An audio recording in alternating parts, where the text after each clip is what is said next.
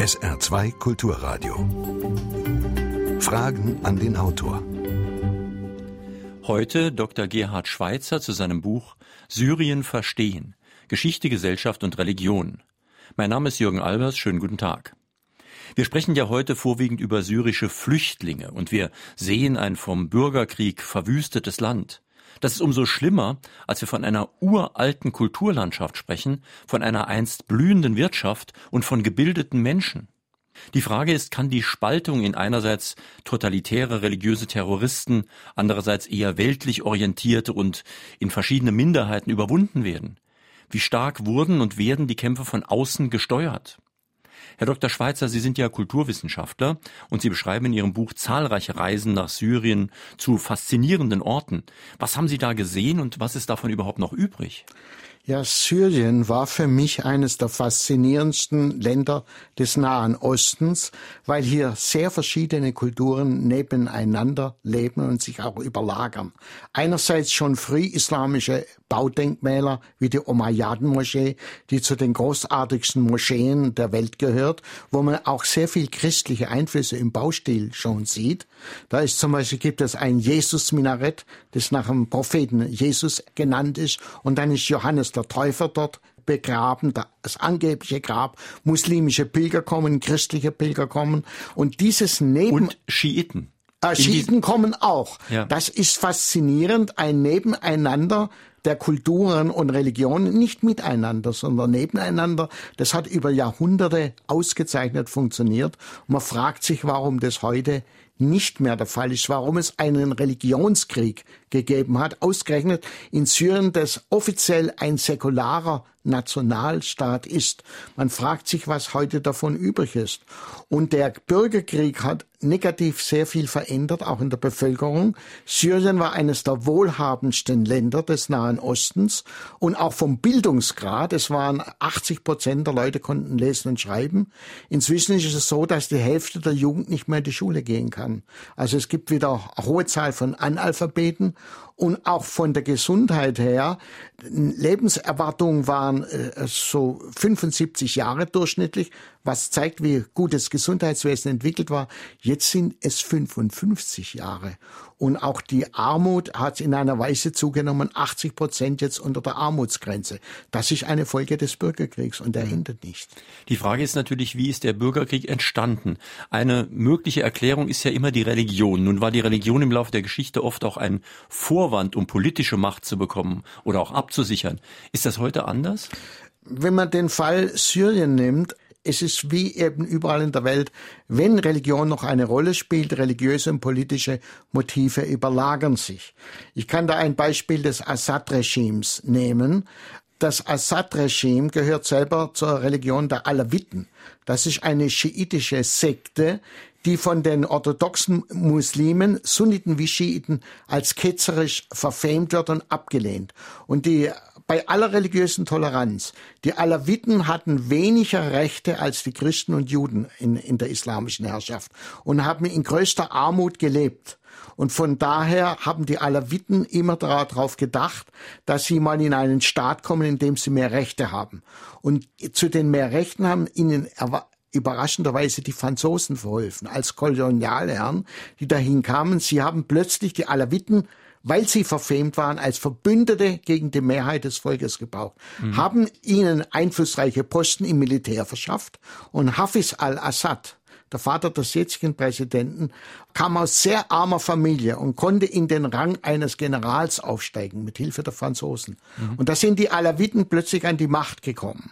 Und was haben die Alawiten gemacht, als sie in der Macht waren? Sie haben das gemacht, was alle Vorgänger auch machten, möglichst viel Volksvermögen an sich gezogen, um den eigenen mhm. Clan mächtig zu machen, um aus der Armut herauszukommen. Das haben die früheren auch gemacht. Aber der Sprengsatz dran war, dass die Alawiten einer ketzerischen Religion angehören für die Mehrheit. Mhm. Dass im Grunde nicht nur die sind, die alles an sich reißen, sondern auch noch der falschen Religion angehören. Allerdings hatte diese Diktatur, und es war ja eine blutige Diktatur, einen positiven Nebeneffekt, dass nämlich andere Minderheiten geschützt wurden. Zum Beispiel den Christen ging es verhältnismäßig gut. Den ging sehr gut und auch den Drusen ging es sehr gut, den Schiiten ging es sehr gut, es auch Minderheiten sind. Die Alawiten hatten größtes Interesse daran, dafür zu sorgen, dass Minderheiten ein Recht hatten, weil sie selber eine Minderheit waren. Und sie wollten das auf Dauer in einer säkularen Verfassung zementieren. Die Alawiten waren auch die Vorkämpfer eines arabischen Nationalismus, weil sie sagten, nicht Religion soll maßgebend sein, sondern Araber. Und es ist auch in der Türkei. In der Türkei gibt es ja 25 Prozent Alawiten oder Aleviten mit äh, kleinen Unterschieden, aber es ist dieselbe Religion.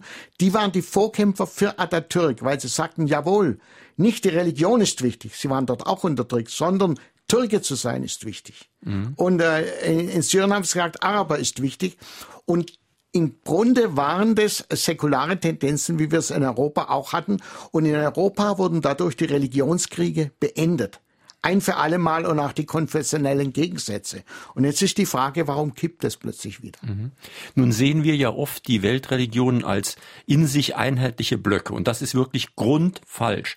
Ich habe in Ihrem Buch gelernt, dass es Christen gab, die durchaus froh waren, unter muslimischer Herrschaft zu leben, weil sie dort nämlich wenigstens nicht verbrannt worden sind und anders umgebracht worden sind. Und es gab sogar, das kann man heute fast nicht mehr glauben, Muslime, die die Kreuzritter begrüßt haben, weil ihnen die Glaubensbrüder, die anderen islamischen, wesentlich feindlicher gesinnt waren. Das ist das Problem. Wir haben oft die Vorstellung, dass die Muslime ein einheitliches christliches Reich unterworfen haben. Man fragt sich, die Muslime waren im Grunde auch militärisch eine Minderheit gegen ein byzantinisches Weltreich und auch gegen ein persisches Weltreich und sie haben beide besiegt. Was war da los?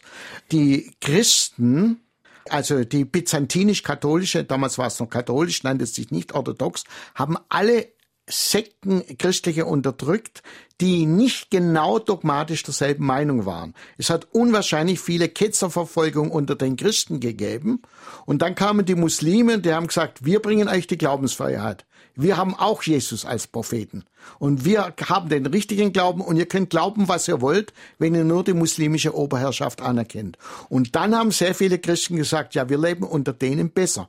Und paradoxerweise, die Armenier, die ja heute oft noch so äh, äh beklagen, sie leiden, sie haben unter den Muslimen, unter den Türken besser gelebt als zuvor unter den Christen. Mhm. Das ist erst, als die Türken nationalistisch wurden. Sie wurden nicht als Christen verfolgt, sondern als Armenier.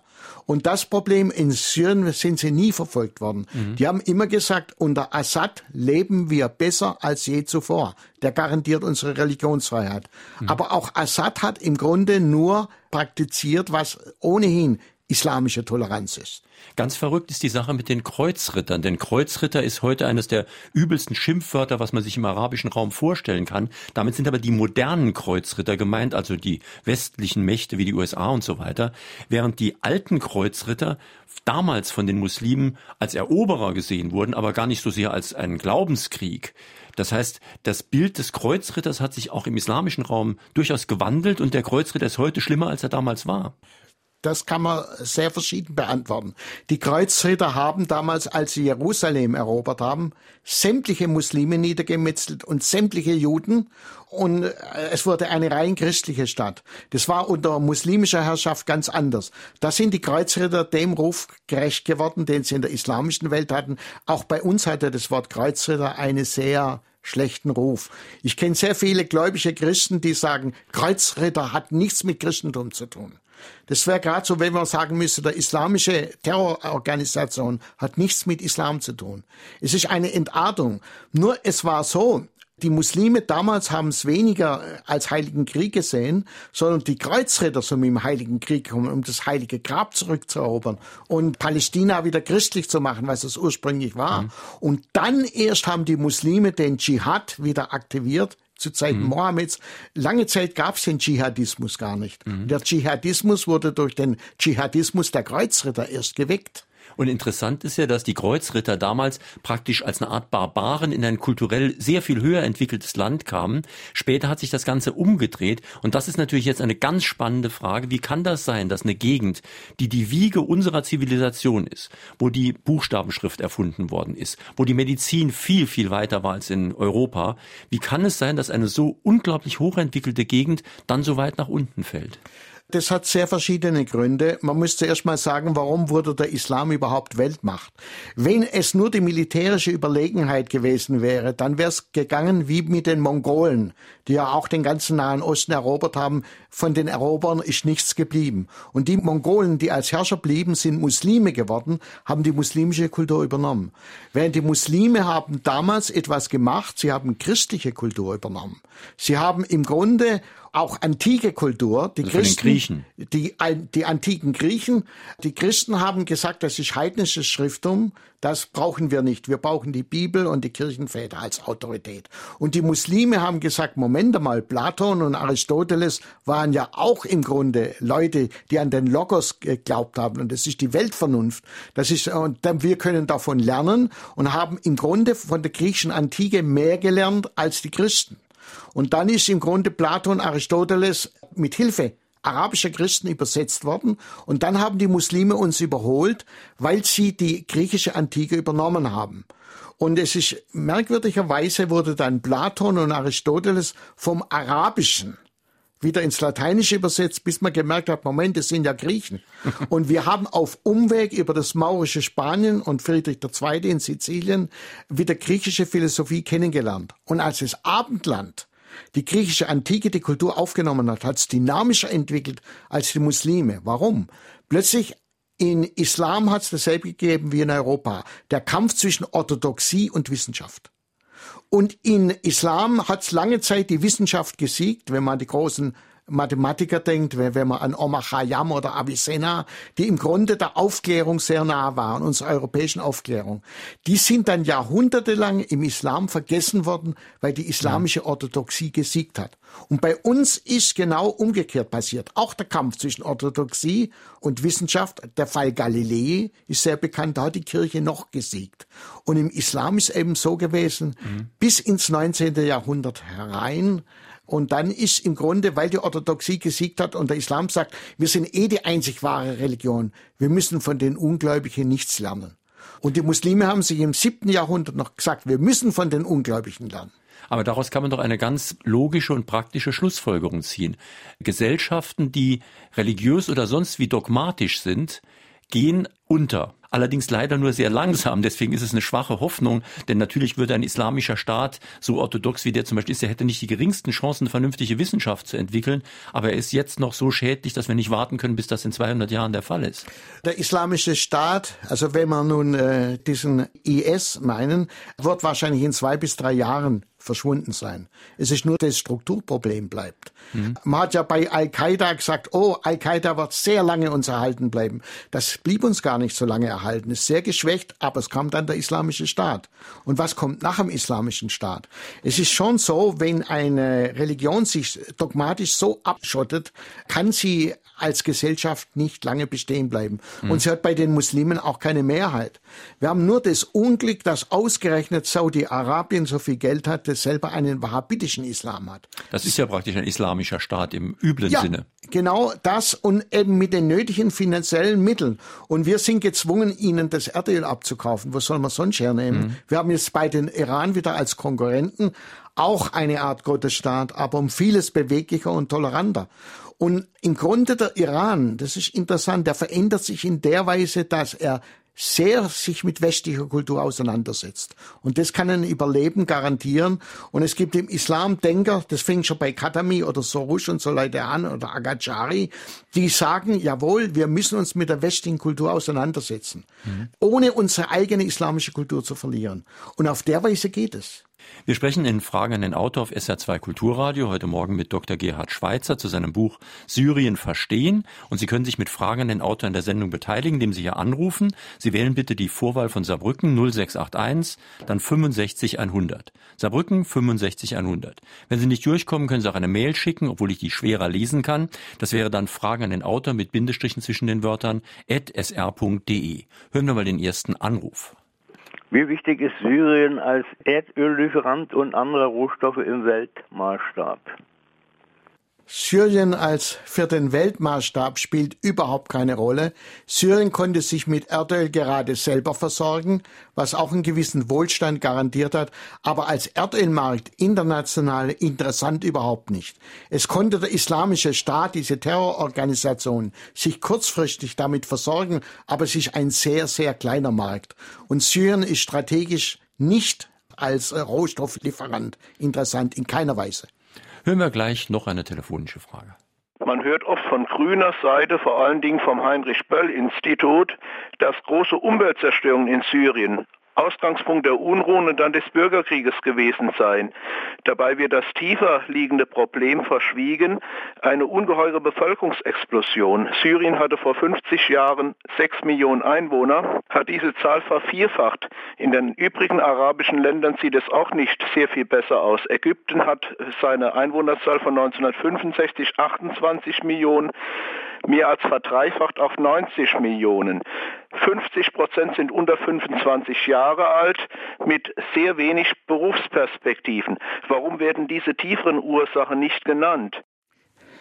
Die tieferen Ursachen werden genannt und der Auslöser spätestens genannt beim Ausbruch des sogenannten, der Unruhen des arabischen Frühlings, des sogenannten arabischen Frühlings. Das war genau eine Ursache die Bevölkerungsexplosion, die man nicht in den Griff bekam, dass immer mehr Jugend ohne Perspektive war und Arbeitslosigkeit. Und da ging es überhaupt nicht um Religion.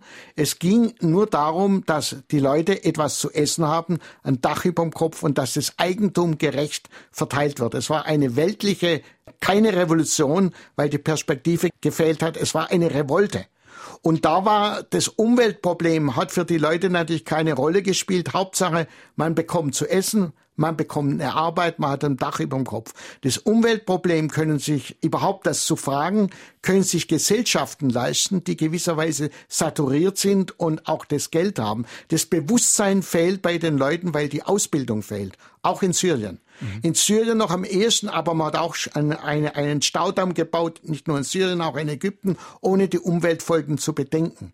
Das kann man sich erst in einer Gesellschaft leisten, die einigermaßen die finanziellen Ressourcen hat, dass, dass man sagt, Moment einmal, wenn wir Umwelt meistern wollen, dann haben wir kein Einkommen mehr. Mhm. Und so lange ist die Bevölkerung dagegen.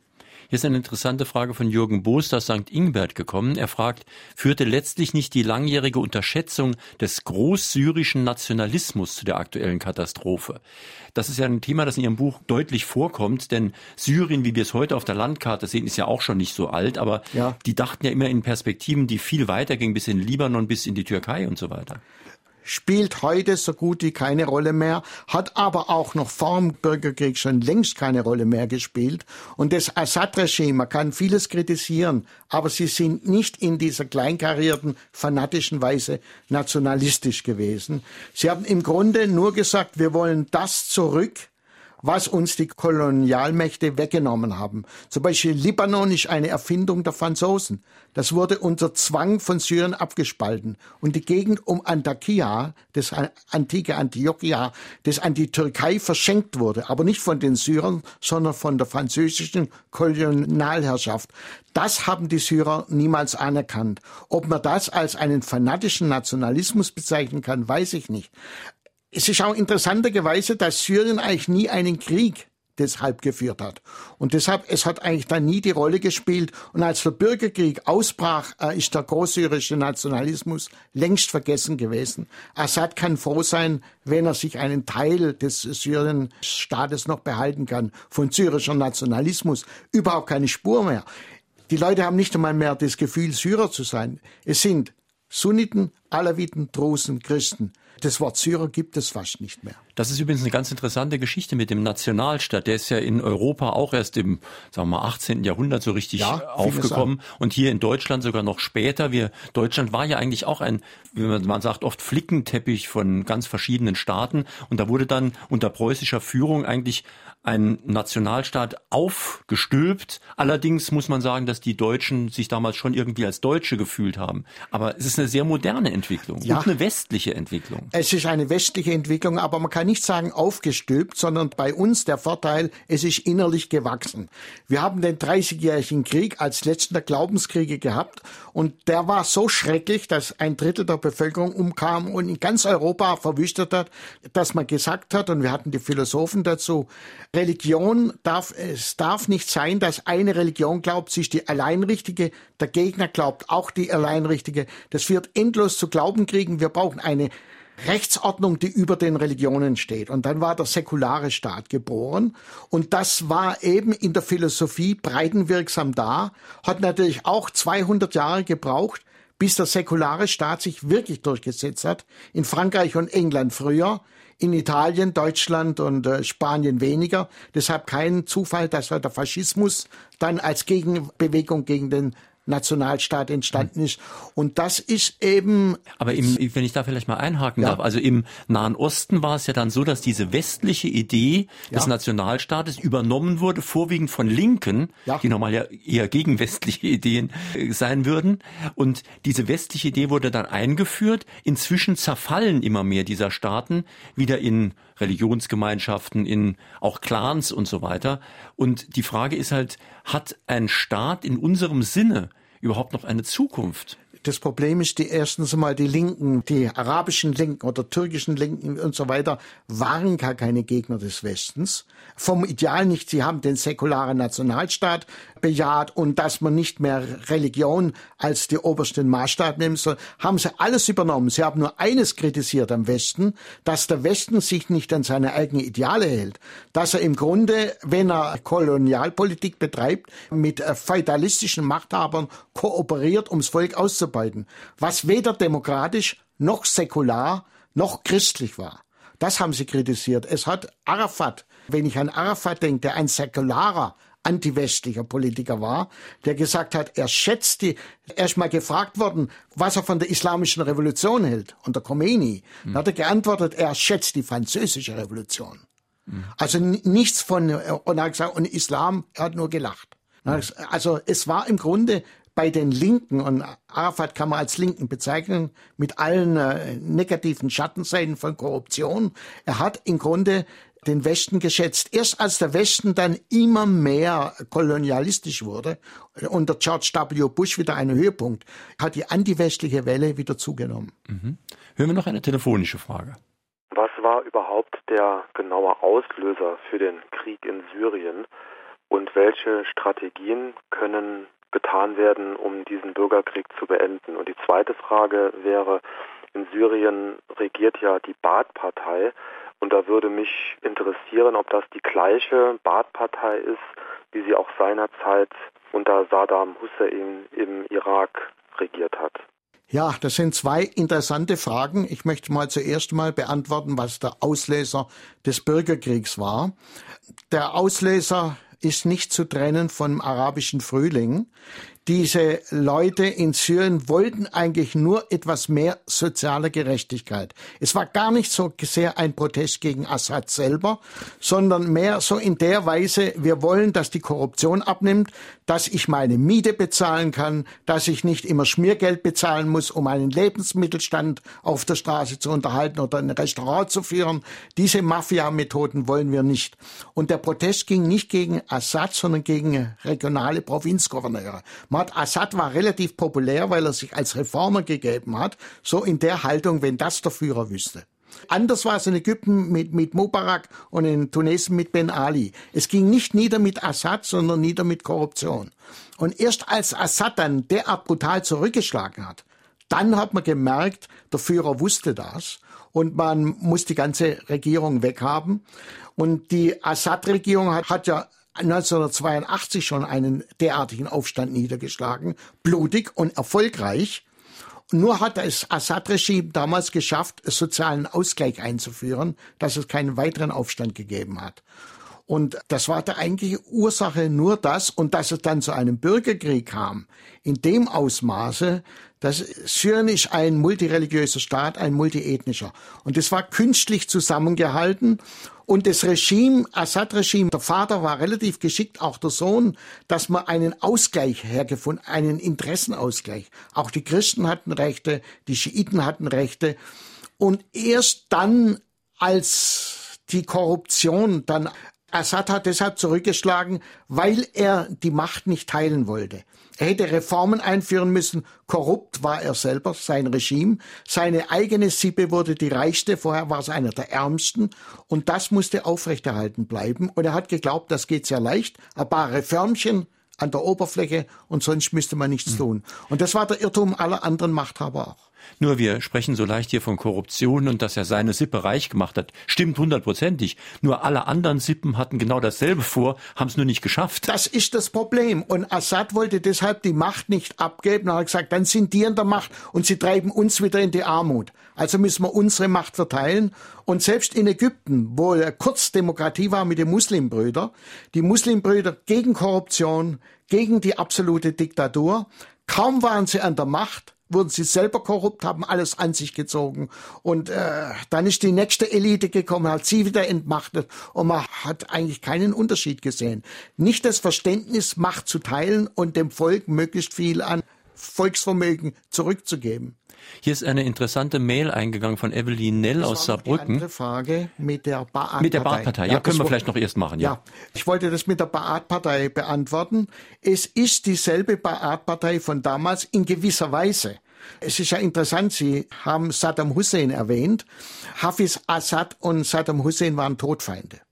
Warum? Also sie haben zwar dieselbe Ideologie gehabt, nicht mehr wichtig ist es, dass man dass man äh, Muslim ist oder Christ und so weiter. Der Baath-Partei wurde ja von einem Christen gegründet und der Stellvertreter von Saddam Hussein war auch Christ.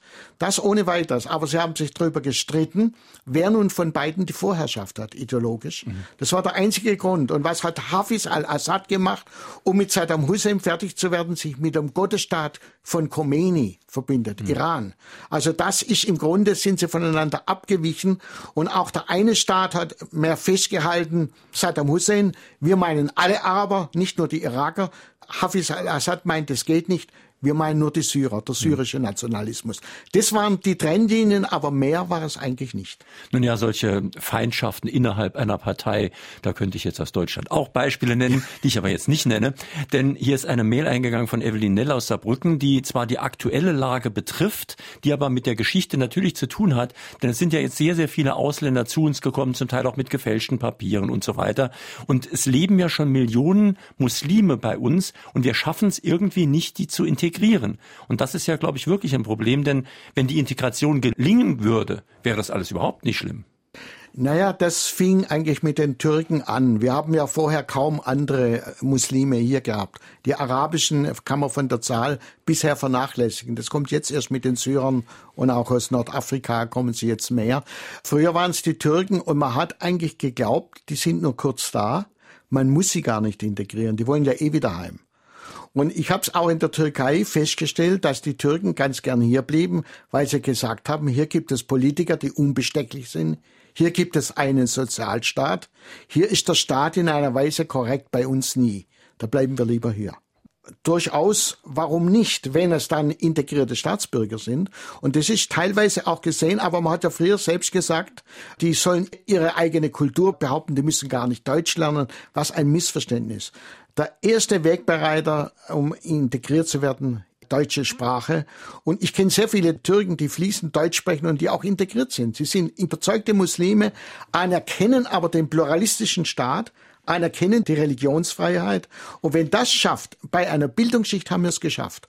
Aber wir haben vernachlässigt im Grunde bei der, bei der Unterschicht die eben Fabrikarbeiter blieben und die eigentlich gar nicht das Interesse haben an deutscher Kultur, die auch gebrochen Deutsch sprechen, auch vor allem die Frauen. Und das haben wir erst sehr spät erkannt, dass das Integrationsproblem sehr wichtig ist. Aber nicht nur ein Problem in den USA mit den Mexikanern und Südamerikanern genau dasselbe Problem. Mhm. Und wenn man die Integration versäumt, und das ist auch jetzt bei den Flüchtlingen, jetzt haben wir es erkannt, nur ist das Problem, dass zu viele auf einmal kommen und zu schnell. Bei den Türken ging es langsam. Und wir müssen dieses Problem bewältigen, der Integration. Übrigens, weil Sie gerade sagen, zu schnell, doch mal noch mal eine Nachfrage. Warum denn eigentlich plötzlich so viele? Ja, als der Bürgerkrieg ausbrach, das war ja schon 2011, kamen eigentlich kaum Syrer hierher.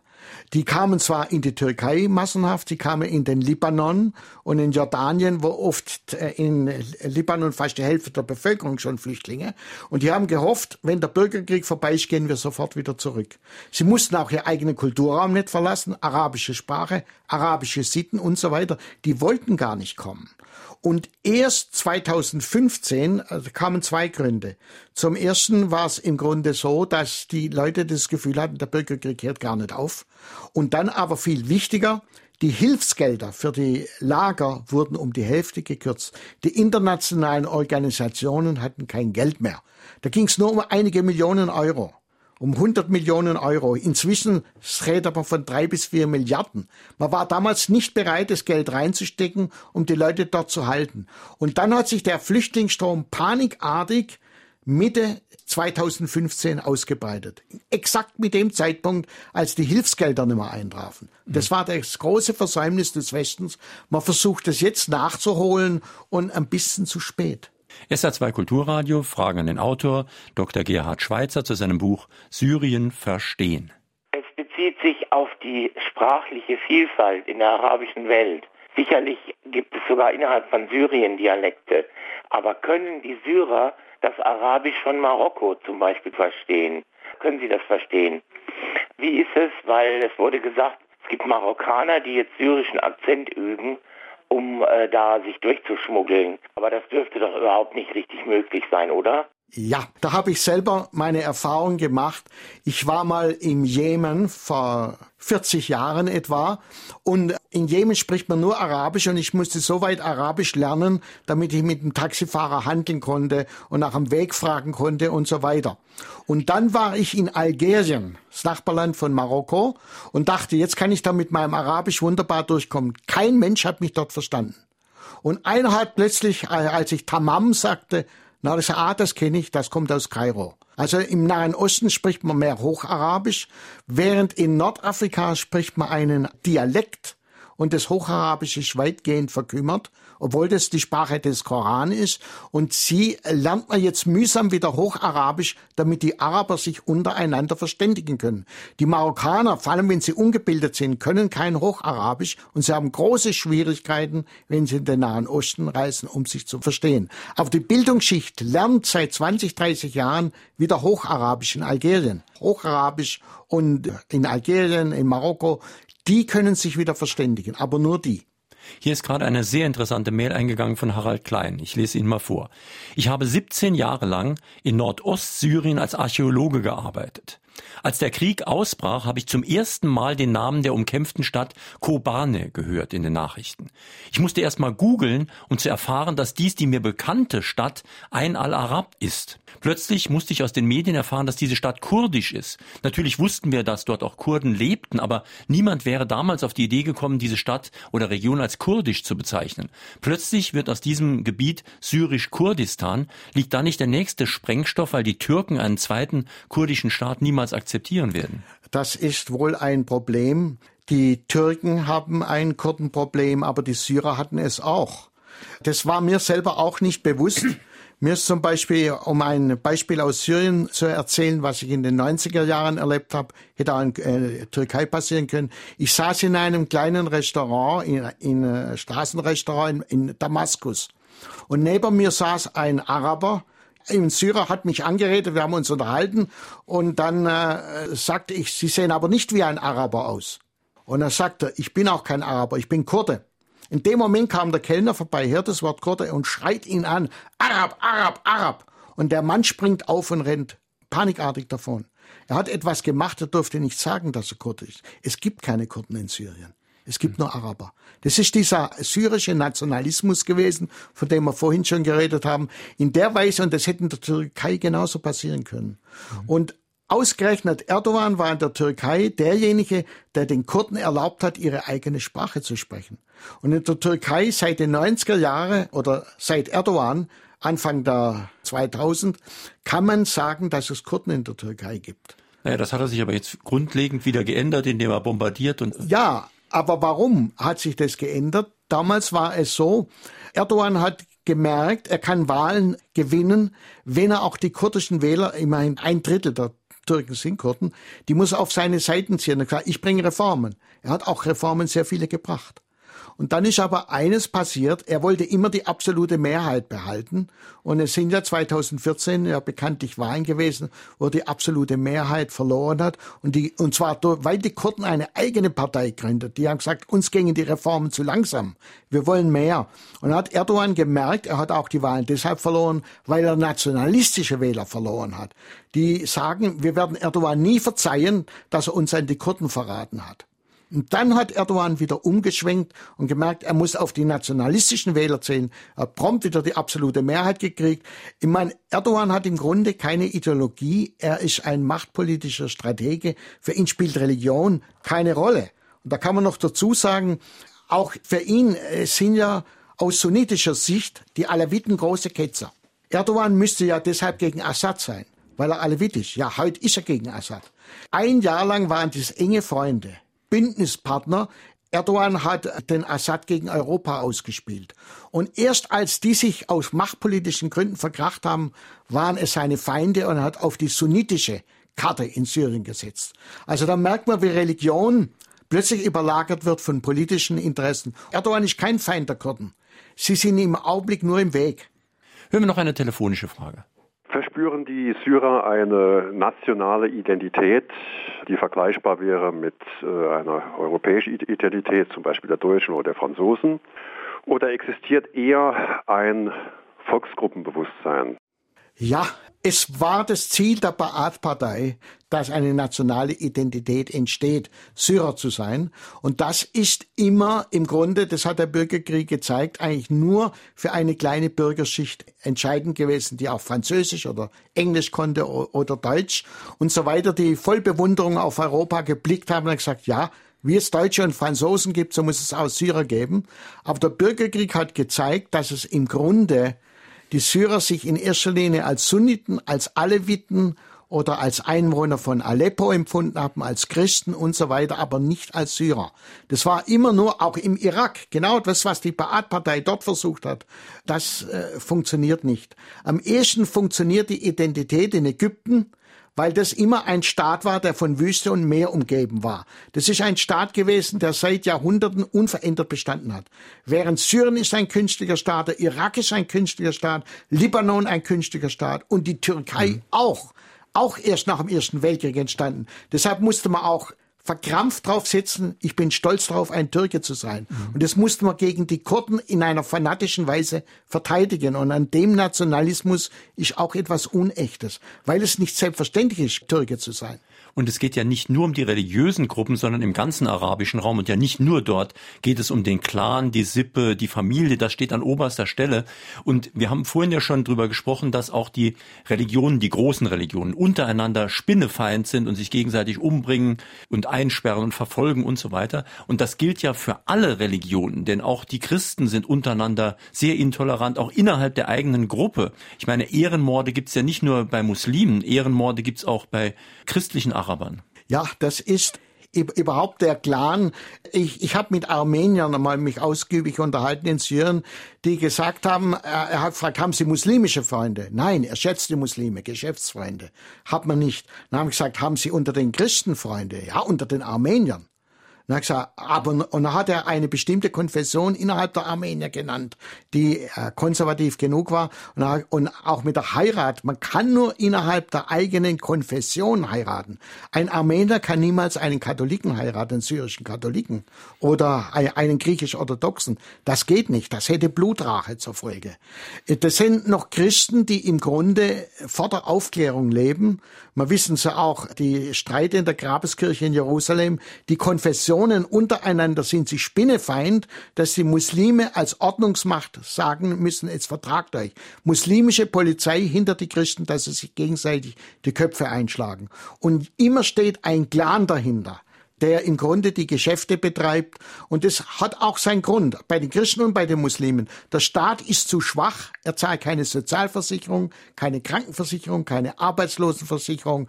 Der Clan allein hilft. Aber das ist kein muslimisches Problem oder der islamischen Welt. In Indien genau dasselbe. Deshalb das Kastensystem. In China die Sippe und so weiter. Das ist überall Staat in unserem modernen Sinne. Das ist eine europäische Erfindung und die hat sich nicht durchgesetzt.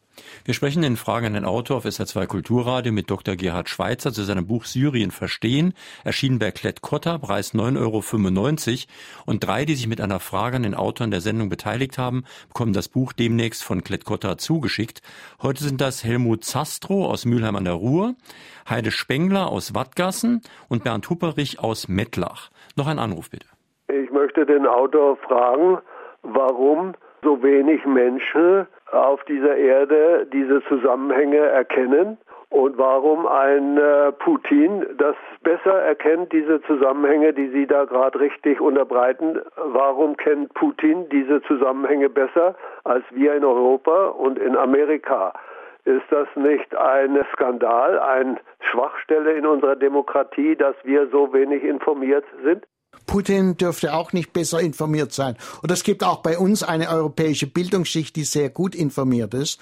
Aber für uns war Syrien vom Machtpolitischen wenig von Interesse, vor allem für Deutschland. Deutschland hat äh, weder von Erdöl noch in Handelsbeziehungen war Syrien eher ein Nebenstaat. Während für Putin war es Syrien von machtpolitischem Interesse wieder in den arabischen Raum zurückzukehren.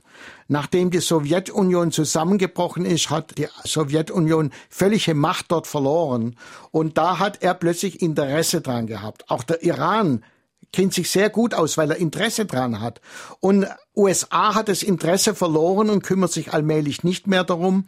Und USA wird jetzt zurückkehren und die Deutschen werden auch jetzt Interesse bekommen durch die Flüchtlingsströme und plötzlich wird das Wissen auch da sein. Die Information ist dann da. Putin musste sich gezwungenermaßen auseinandersetzen. Aber von arabischer Kultur hat er keine Ahnung. Mhm. Er hat nur von machtpolitischem Interesse, da ist er Meister. Zynischer Meister. Sie haben ein sehr interessantes Kapitel in Ihrem Buch Islam und modernes Denken.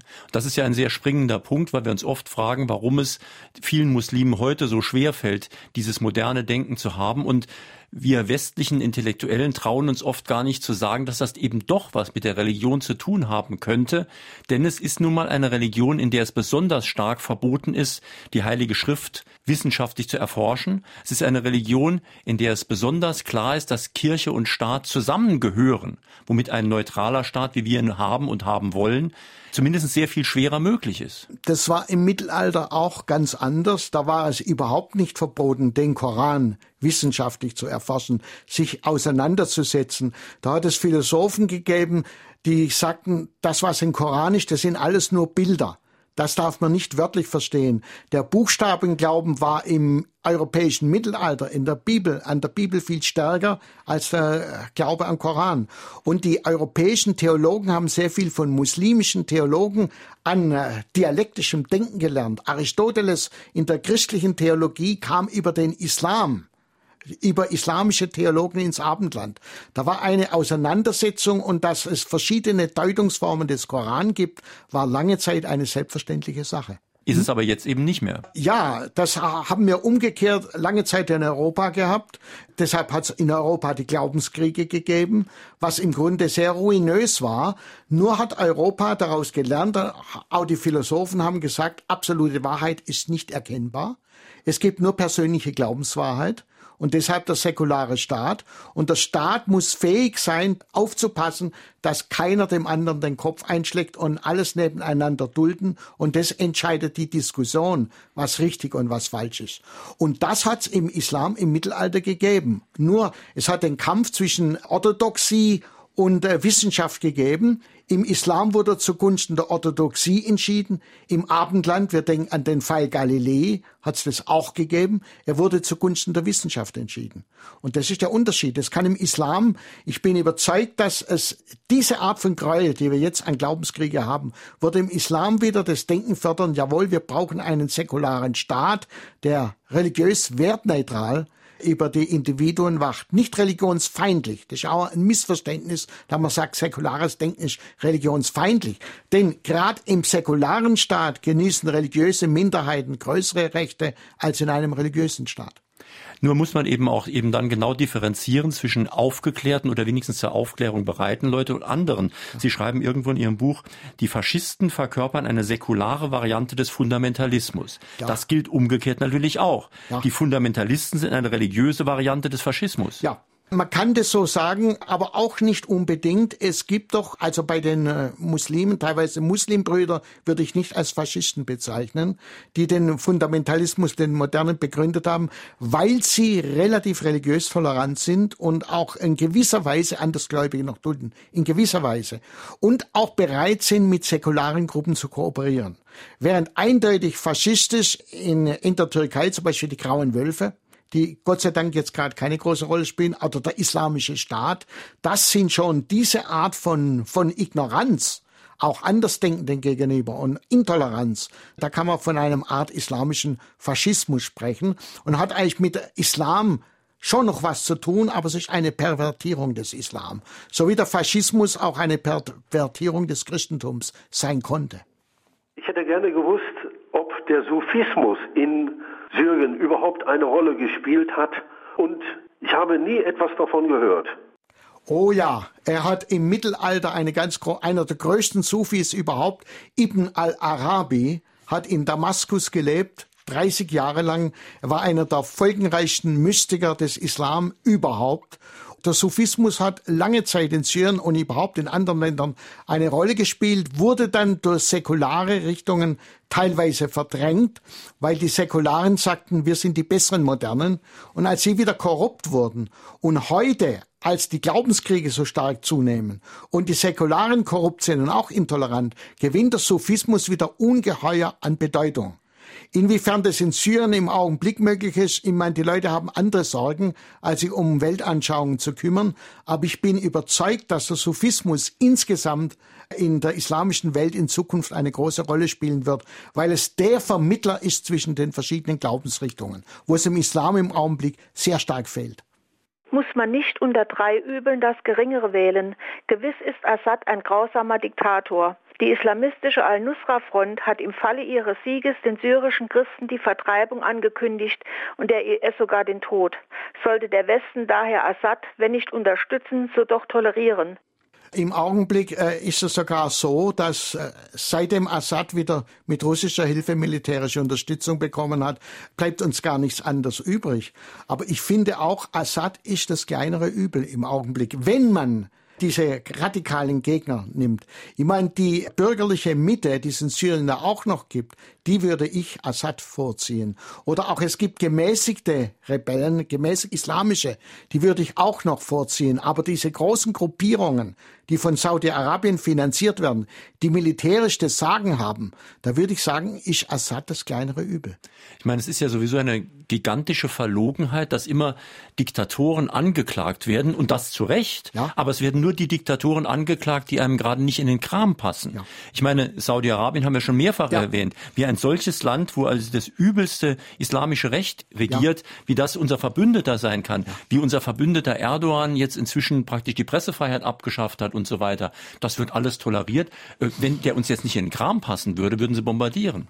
Wir sehen es am Iran. Der iranische Gottesstaat war lange Zeit der Erzfeind Nummer eins, wobei sehr äh, früh schon äh, Angebote des Gottesstaats gab, mit dem Westen zusammenzuarbeiten. Heute entdeckt man plötzlich die säkularen und toleranten Strömungen innerhalb dieses Gottesstaates. Man sagt es zwar nicht die Regierung, aber es gibt eine breite Opposition im Iran. Plötzlich entdeckt man das. Die war aber vor 20 Jahren auch schon da. Und in Saudi-Arabien entdeckt man plötzlich, dass es ein sehr intoleranter Staat ist. Früher hat man immer, wenn man das gesagt hat, dass man anti-amerikanisch ist und so weiter. Und plötzlich entdeckt man, es ist eine Frage unserer Wahrnehmung. Wir müssen unsere Wahrnehmung etwas klären. Sie ist sehr ideologisch. Und man sieht oft nur, was man weiß oder wissen will. Wir haben noch Zeit für einen Anruf. Mich interessiert es, wie erging es den Syrern unter der französischen Kolonialherrschaft? Natürlich wurden sie einerseits unterdrückt und ausgebeutet, aber bestimmt nicht schlimmer als unter ihren eigenen feudalen Herrschern. Deshalb wurde die nicht so besonders drückend empfunden. Es war auch, hat auch kaum Aufstände gegen die französische Kolonialherrschaft gegeben. Es ging den Syrern zwar nicht besonders gut, aber vorher ging es ihnen auch nicht gut. Sie haben dann nur irgendwann gesagt, sie wurden von den nationalistischen Bewegungen ange angestachelt vielleicht. Ja, sie wurden angestachelt, unabhängig zu sein. Und sie haben dann gesagt, wir wollen uns selber regieren, dann geht's uns besser. Aber ich merke heute noch, man redet im Grunde vom Westen nicht sehr negativ. Die westlichen Errungenschaften werden hochgehalten, aber die Kolonialherrschaft mit der Ausbeutung wird verachtet. Aber es wird auch immer betont, unsere eigenen haben uns auch ausgebeutet. Und ich meine, viele Lehre findet ja noch in Französisch statt oder in ja. Englisch. Das heißt, die Wissenschaftssprache ja. ist ja ganz bestimmt nicht Arabisch. Englisch. Ja, wenn es um Physik oder Chemie oder Medizin geht, auch in Saddam Hussein, der ja ein Amerika-Feind war, an der Universität von Bagdad Medizin und Physik auf Englisch unterrichtet, in der Sprache des Feindes.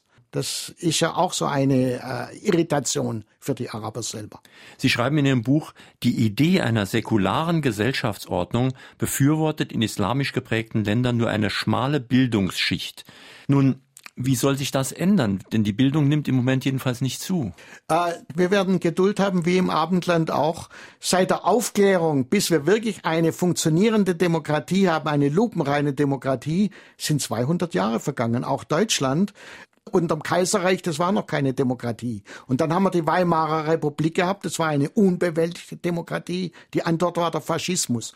Und erst dann, nach 200 Jahren, sind wir so weit gekommen, dass wir gesagt haben, wir haben von den autoritären Regimes genug und der Glaube an einen Führer und eine Autorität oder an Gott geleitet oder mhm. was auch immer, das ist falsch. Wir brauchen einen demokratischen Interesseausgleich. Und wir müssen die Gegner als gleichwertig schätzen. Das war ein langer historischer Prozess. Und der wird in der islamischen Welt ich hoffe, dass die fürchterlichen Glaubenskriege jetzt diese äh, Funktion haben, dass auch die Ernüchterung einkehrt und sagt, wir müssen dahin. Aber wir betonen ja hier immer so sehr, dass die Ökonomie das Wichtigste ist. Und das ist natürlich auch ökonomisch keineswegs gut. Also vielleicht einige auswärtige Konzerne können von diesen ganzen Wirren profitieren, aber die wirtschaftliche Entwicklung in Syrien zum Beispiel hat sich ja katastrophal entwickelt.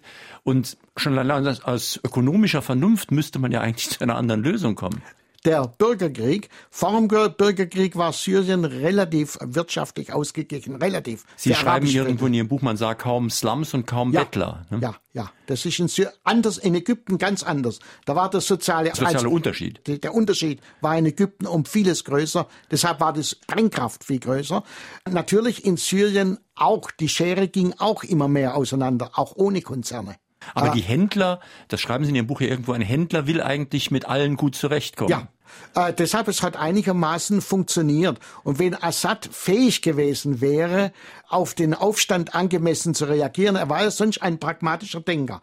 Aber es musste die Interessen des Clans, die ökonomischen Interessen und die religiöse Angst, dass wieder in die Verarmung und Verfolgung gestoßen werden, war so stark, dass er plötzlich unreflektiert reagiert hat. In Syrien wäre der Ansatz gewesen, auch in der Türkei ist relativ der Ansatz. Und das wurde leider zerstört. Meine Damen und Herren, in Fragenden Autor auf SR2 Kulturradio haben wir heute Morgen gesprochen mit Dr. Gerhard Schweitzer zu seinem Buch Syrien verstehen, erschienen bei Klett-Cotta, Preis 9,95 Euro. Die Sendung, die Sie gerade gehört haben, werden Sie morgen auch als im Internet finden, als Podcast, können sich dann runterladen, speichern, nochmal in Ruhe anhören.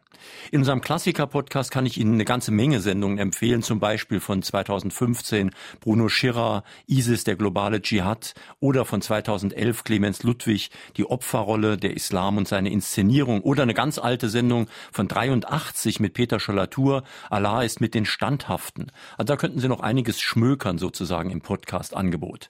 Die Diskussion hat schon lange vor der Sendung begonnen unter www.sr2.de und am nächsten Sonntag haben wir einen Bauern zu Gast, einen promovierten Bauern wohlbemerkt, Dr. Willi Kremer-Schillings. Er hat ein Buch geschrieben, Sauerei, Bauer Willi über billiges Essen und unsere Macht als Verbraucher. Es geht ihm vor allen Dingen darum, dass die meisten Leute seiner Meinung nach völlig unehrlich sind. Sie reden von Qualität, von Bio, von Tierschutz, kaufen aber nach dem Motto möglichst billig und das passt nun mal nicht zusammen.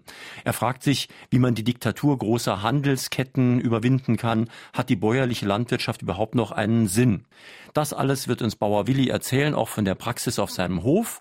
Dr. Willi Krämer-Schillings, Sauerei, Bauer Willi, über billiges Essen und unsere Macht als Verbraucher. Schönen Sonntag wünscht Ihnen jetzt noch Jürgen Albers.